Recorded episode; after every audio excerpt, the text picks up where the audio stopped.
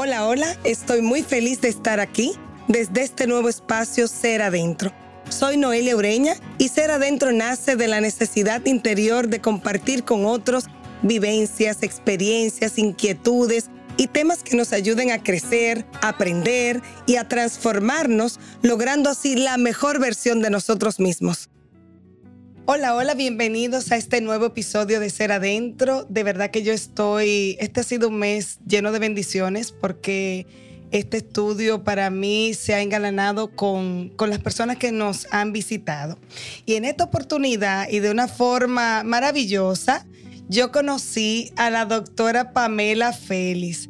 Señores, tengo que contar, miren, ella es cardióloga, es internista y es psicocardióloga. Eso es algo nuevo para mí y de verdad ahí nació toda la inquietud de que ella tenía que acompañarnos en este mes de febrero para nosotros poder saber cómo todas las emociones, las situaciones que estamos viviendo, estrés, depresión, pueden afectar eh, nuestro cuerpo. Entonces les cuento, yo estaba en un centro médico de esta ciudad capital eh, con mi papá, yo había salido de ahí y fui al salón.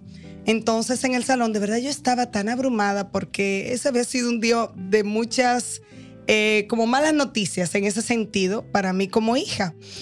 Y yo estoy ahí y yo escucho que mi manicurista está atendiendo a esta joven hermosísima y le dice doctora. Señores, eso fue como un resorte. Yo dije, eh, no era conmigo, eh, pero los que me conocen saben cómo yo soy. Doctora, ¿en qué? Y ella dijo, yo soy cardióloga y trabajo en tal lugar. No, no, no, no, no. Yo vengo de ahí. Doctora, siénteseme aquí. Ella se estaba tomando un cafecito, la pobre no pudo ni, ni aprovecharlo. Yo le dije, no, siénteseme aquí. Y comenzamos a hablar. Y de ahí nació este episodio. Yo la invité y ella simplemente dijo sí. Y ahí yo dije, wow, esta persona es impresionante, es una persona entregada y una persona que, que dice sí a una invitación de una desconocida simplemente con el por el valor del servicio. Así que con nosotros está aquí Pamela Félix, bienvenida. y solamente puedo decir gracias. Gracias a ti, Noelia, por la invitación a tu podcast. Cuéntanos, eh, Pamela, mira, eh, yo estaba muy preocupada con todo este tema eh, cardiovascular, con todo este tema de estrés.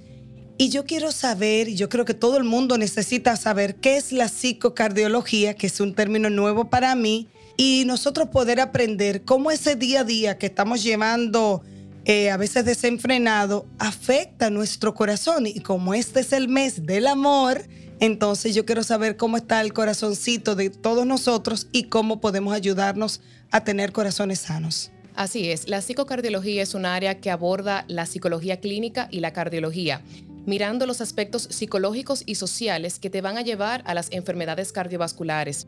Digas estrés, ansiedad, tipo de personalidad, incluso pacientes que tienen que viven en soledad, aquellos pacientes que están mm. aislados, se ha visto cómo todo esto puede llevar a un individuo a tener enfermedades cardiovasculares y a su vez como individuos que tienen enfermedades cardiovasculares ya establecidas como la hipertensión, como un infarto, como aquellos que tienen que colocarse un marcapaso, pues pueden llegar a tener estrés, ansiedad por dicha patología.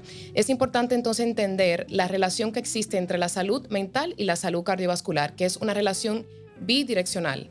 Tener estrés me puede llevar a hipertensión y tener hipertensión me puede llevar a tener estrés. Y mira, es súper importante esa parte de la salud mental porque justamente después de una pandemia y todos yo creo que de alguna forma u otra hemos visto reflejado, si no en nosotros mismos, gracias a Dios, en otros, en cercanos, en muchos, como la salud mental ha sido afectada. Entonces ya podemos ver también entonces una relación no solamente en la parte de salud mental, sino cardiovascular. Entonces, ¿Cómo podemos manejar esa parte, Pamela? Así es, es importante en este momento tocar el modelo que utiliza la psicocardiología, que no es el modelo biomédico tradicional, la relación biológica y médica, dígase la enfermedad y la relación con el médico, sino que en este caso la psicocardiología usa el modelo biopsicosocial, no solamente viendo la parte biológica, que es la enfermedad que tenga el paciente, sino la parte psicológica y la parte social. Dígase cómo se siente esta persona ante este nuevo diagnóstico, cómo están sus emociones. Y a su vez la parte social, dígase si tiene un apoyo económico para costear su tratamiento, cómo está el, apoyo social de esta persona, porque no es lo mismo una persona que enfrente una cirugía cardíaca con un correcto o con un importante apoyo familiar, en todo el sentido de la palabra, que una persona que esté seguro, o sea, exactamente, exactamente. Entonces, esta es la importancia de la psicocardiología, viendo al individuo de una manera más integral, haciendo un híbrido entre la parte psicológica y social y la parte biológica. Me encantó eso, porque de verdad estamos muy enfocados siempre como paciente, usted va al médico, el médico lo primero que le pregunta es, dígame, ¿quién de su familia? Eso es genético, porque ¿quién de su familia sufre, sufre de la presión, ha tenido infartos o cosas así? Sin, embargo, Pamela, lo que tú estás trayendo a la mesa es que no solamente se trata la parte biológica, que es. muy importante. O sea, usted tiene que ir a donde Pamela, que es cardióloga. Pero aparte de eso, entonces está echarle esa mirada fundamental a cuáles son esos elementos que también te afectan.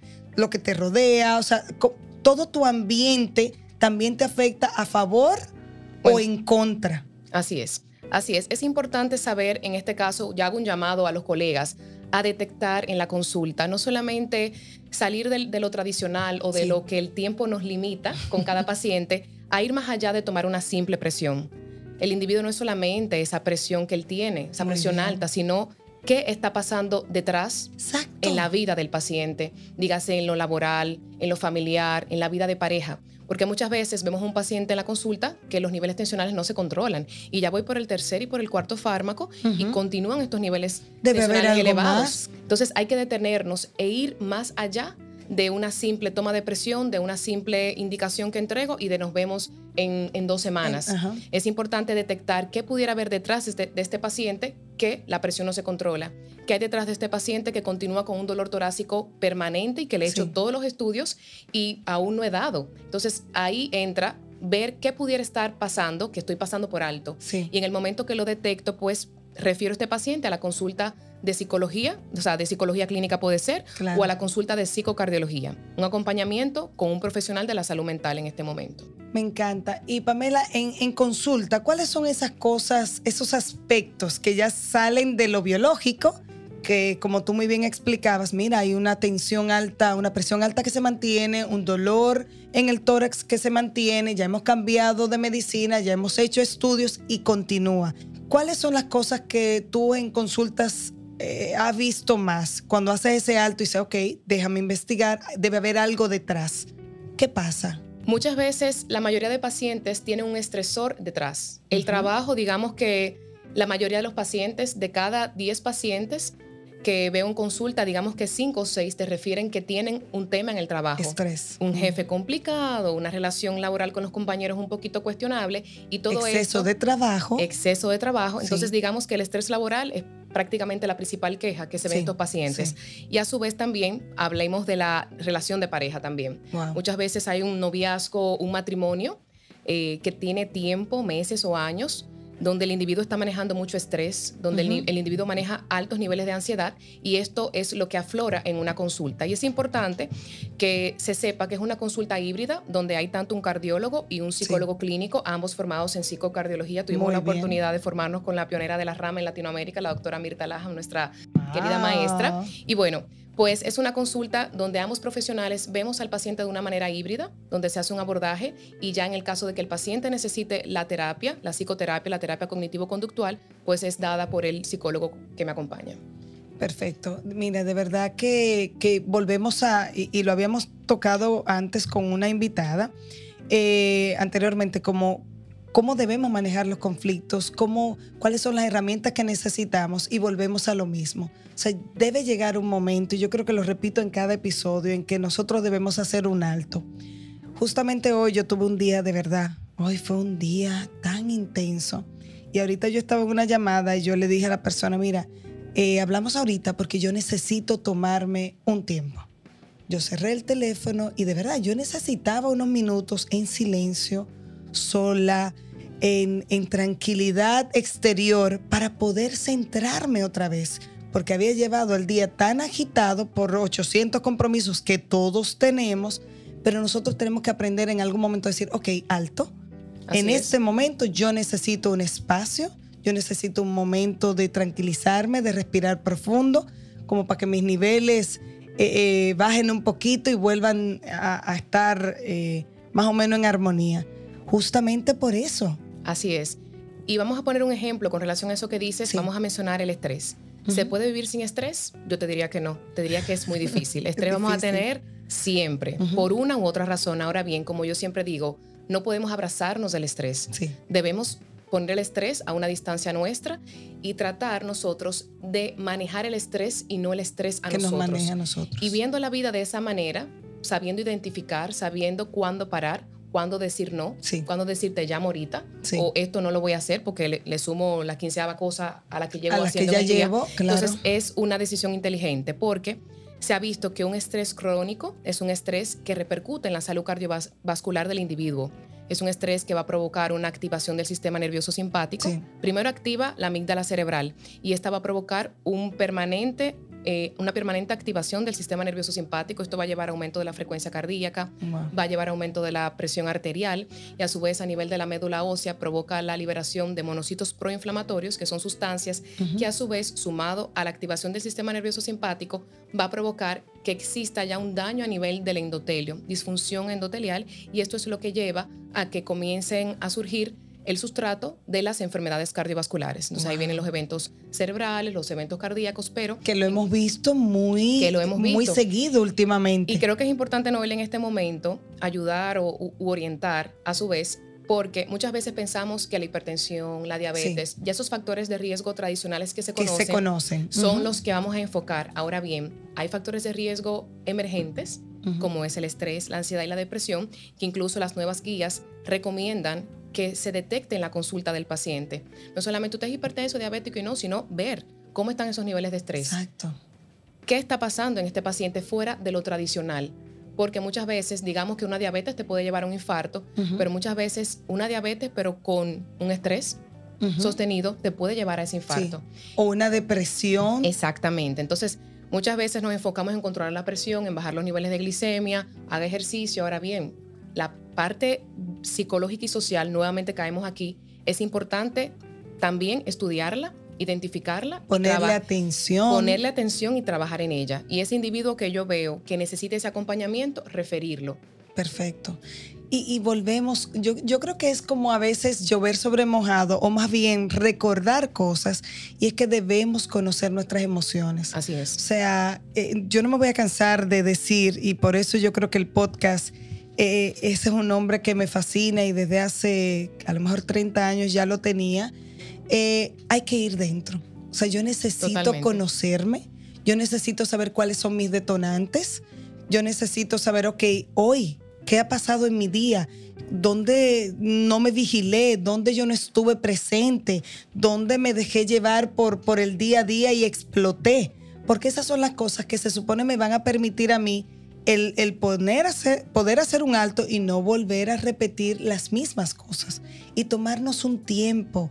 Eh, Pamela, mira, yo creo que la gente hace muchas cosas, me incluyo, pero debemos tomarnos un tiempo. Yo soy de las que me tomo un tiempo, que en este fin de semana yo no voy a salir, yo voy a quedarme en mi casa voy a darme calor a mí misma porque siempre estoy fuera haciendo 800 cosas. Entonces me toca meditar, me toca orar en las madrugadas, sacar un momento. O sea, cada quien lo va agendando como puede, eh, pero se necesita un momento para nosotros poder conocernos a nosotros mismos y saber entonces cómo lidiar con nosotros y con las cosas que primero nosotros para luego entonces estar disponible para lo externo.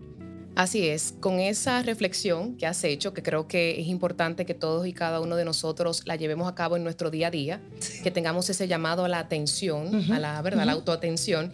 Y aquí voy a traer el mindfulness a colación. Ay, me encanta, claro. Sabemos que el mindfulness es un tipo de meditación, atención plena, consciente. Estamos aquí en esta entrevista, no puedo estar ni en lo que hice en la mañana ni en lo que voy a hacer mañana. Sí. Bien se puede hacer, pero no de una manera frecuente. Y se entrena, nos entrenamos para eso. Nos entrenamos de una manera que se torna como la respiración, que tú estás respirando y tú no estás consciente de que estás respirando, pero cuando inicias el mindfulness, este tipo de meditación, lo haces de una manera natural. Y es importante porque se ha relacionado el mindfulness con un impacto positivo en la salud cardiovascular. Totalmente. Porque esta persona que practica el mindfulness va a ser más consciente de sus comportamientos, de sus pensamientos, de sus reacciones, de sus emociones, de sus reacciones. Y cuando tengo un estresor, cuando tengo un detonante, Así es. entonces yo en fracciones de segundo razono, valoro cómo voy a actuar, cómo voy a reaccionar. Y eso va a ser la diferencia entre si voy a reaccionar de una manera abrupta o si voy a, re- a reaccionar no tan abrupto Sí. o con una re- respuesta ecuánime. Y eso mismo repercute en la frecuencia cardíaca, en la presión. Claro, y cuántas cosas se evitarían, Pamela. Totalmente. Cuántas cosas. Mira, y te voy a poner un ejemplo. El sábado, mira, de verdad, yo viví una situación eh, muy frustrante. Tenía que ver con algo de redes sociales, de, de uno de los proyectos. Y yo, de verdad, me sentía molesta y frustrada. Pero yo- lo primero que lo pude ver totalmente, pude detenerme. Eh, yo podía ver como mis pensamientos en cámara lenta, como, wow, si yo llamo a esa persona o le reclamo a esa persona, este no es el momento. Y le dije a una persona que tenía que ver con, con la situación, mira, prefiero no hablar contigo ahora, porque de verdad entiendo que si te hablo ahora, voy a decir cosas que no son adecuadas. Y efectivamente, pero yo pude verme en cámara lenta y una persona que estaba al lado de mí, yo decía, mira, ahora no, hasta que ya yo misma me trabajé y ya luego entonces volví a ser yo Así es. pero no cometí errores que luego ya no puedo eh, enmendar, Claro. no dije cosas que de verdad ya no podía recoger, pero eso me dio esa oportunidad y simplemente es entrenamiento, o sea, yo pude hacerlo a través de respiración consciente, de estar presente, de saber, ok, Noelia, estás aquí manejando, eh, tómate el emociones, momento, estás sintiendo sintiendo, así, claro. así, así. Entonces tienes que, este no es el momento de actuar, tienes que estar totalmente tranquila y, y me pude dar ese tiempo. A lo mejor alguien que nos escucha, Pamela, dirá, ah, ok, sí, claro, Noelia, es muy fácil ahí. Le juro, no fue fácil, ¿eh? No fue fácil. Pero eh, eso te puede Se pasar puede en un tapón. Claro que sí, claro que sí. Mira, y, y fue tan tal que yo estaba, me parqué, en medio de la situación, me parqué en un supermercado, tenía que hacer algo. Una persona al lado se había parqueado mal. Yo, lo que nunca, yo bajé el vidrio para comentarle algo a la chica y decirle, mira, tú te parqueaste. Y ahí mismo yo dije, Noelia, ¿cómo vas a hacer eso? Inmediatamente subí el cristal del vehículo y dije, no, tranquila, no pasa nada Así es. respiré y pude salir. Eso sí que yo salí eh, eh, Claro, claro. con aquel eh, eh, sentimiento, pero me evité una situación me dio chance a eso. Te Entonces, felicito. mi, mi, ¿cómo es? mi presión arterial, segurísimo que estuvo mejor que si Claro, hubiera yo tenido algún claro, incidente, un cruce de palabras, Claro totalmente. que sí. Claro que sí. Y creo que es importante agregar al mindfulness algo que se le puede recomendar a todo el que nos está escuchando y es el ejercicio. Cuéntanos. Ay, es Dios mío. gratis, es gratis. Podemos hacerlo en cualquier momento del día, siempre y cuando tengamos la voluntad de hacerlo. y es importante porque el ejercicio no solamente va a ayudar a la salud cardiovascular, sino que también va a ayudar a la salud mental. Totalmente, a Y es- drenar. Y está indicado que aparte de lo que se pudiera hacer, por ejemplo, en el caso de psicología, Sí. el ejercicio ya se usa como parte de la psicoterapia, como obviamente no farmacológica. claro. Y el claro. ejercicio es importante. El ejercicio me va a ayudar a bajar los niveles de colesterol, Sí. a reducir los niveles de estrés, a reducir los niveles de, de Sí. presión arterial y todo esto va a repercutir en la salud cardiovascular definitivamente del paciente. O sea que hay dos grandes recomendaciones que son ejercicio físico Así y de es. hecho, señores, yo trabajo con niños, lo- lo he dicho mil veces, y una de las primeras herramientas que da un terapeuta para un niño que tiene algún tipo de situación es actividades extracurriculares. Mire, tiene que ponerlo en natación, tiene, o sea, Un deporte, justamente, un hobby. claro. Así Entonces es. eso aplica para nosotros como adultos y en nosotros poder aprender. Si usted no le quiere llamar meditación, perfectísimo. Si usted le quiere llamar oración, un momento con Dios, Así un es. alto en el camino, un momento para respirar profundo, llámele como usted quiera, por favor. Quitémosle la etiqueta. La etiqueta. Simplemente tómese un tiempo para ir adentro, para, Para estar detenerse. consciente, para detenernos, aprendernos a conocer y sencillamente hacer un es- ese stop para no cometer errores que luego ya no podemos Que enmendar. no hay vuelta atrás. Y eso va entonces en beneficio de nuestra presión arterial, Claro que de sí. nuestro corazoncito, que solo tenemos uno, Uno solo. ¿verdad, doctora? Yo siempre digo un, un término bien dominicano, la salud no repolla. Usted no va a la farmacia y le dice, deme 50 Yo digo pesos de, ¿verdad? de mejor salud para reponer lo que perdió ahorita. No. Entonces, lamentablemente, muchas veces no nos damos cuenta y estamos siendo una bomba de tiempo. Sí. ¿Y qué pasa con muchos, o sea, por ejemplo, la hipertensión arterial, por poner un ejemplo? Sí. Se le llama la asesina silenciosa. Usted puede tener la presión alta y no sentirse absolutamente, Absolutamente nada. nada. Ahora bien, muchas veces te da síntomas como un dolorcito de cabeza, pero que se pasa desapercibido. Claro. Me falta el aire, siento que me duele el pecho y son síntomas de la presión arterial. Es decir, que es importante hacer un llamado a nuestra población, quizás a un chequeo preventivo, Total. aunque usted se sienta bien. Yo siempre digo, caras vemos, corazones no sabemos, y literal, Y literal. corazones no sabemos cómo está. Entonces, un- hacer un llamado a la población, no importa qué tan joven usted se sienta, qué tan Hágase fuerte un usted chequeo sea, rutinario permanente. qué tan joven o qué tan, Sí. digamos, estamos ahora ya después de una pandemia y es mucho lo que se ha visto De jóvenes. Post-COVID. Post-COVID, después de haber tenido COVID Sí. o por simplemente el estrés que se vivió en la pandemia. Ya hay personas con, que han tenido, sin darle el COVID, han tenido hipertensión secundaria a la, a la pandemia. Y cuando Wow. tú buscas, lo único que tú puedes identificar en esa historia es que este paciente tuvo, se mantuvo estresado. Exacto. Un estrés quizás postraumático luego de la pandemia. Que yo creo que de alguna forma todos hemos tenido bajo estas circunstancias nuevas para nosotros. Así, Así es. que la invitación es cuidar Cuidar. nuestras emociones y nuestro corazoncito, que solamente tenemos uno. Así que en Así este es. mes de febrero nosotros podamos tener corazones sanos a nivel físico y a nivel emocional. Así es. Pamela, de verdad muchas gracias. A Yo ti, más Noelia. que feliz y esta es la primera de muchas. Con Dios delante. Sigan con nosotros aquí en Ser Adentro.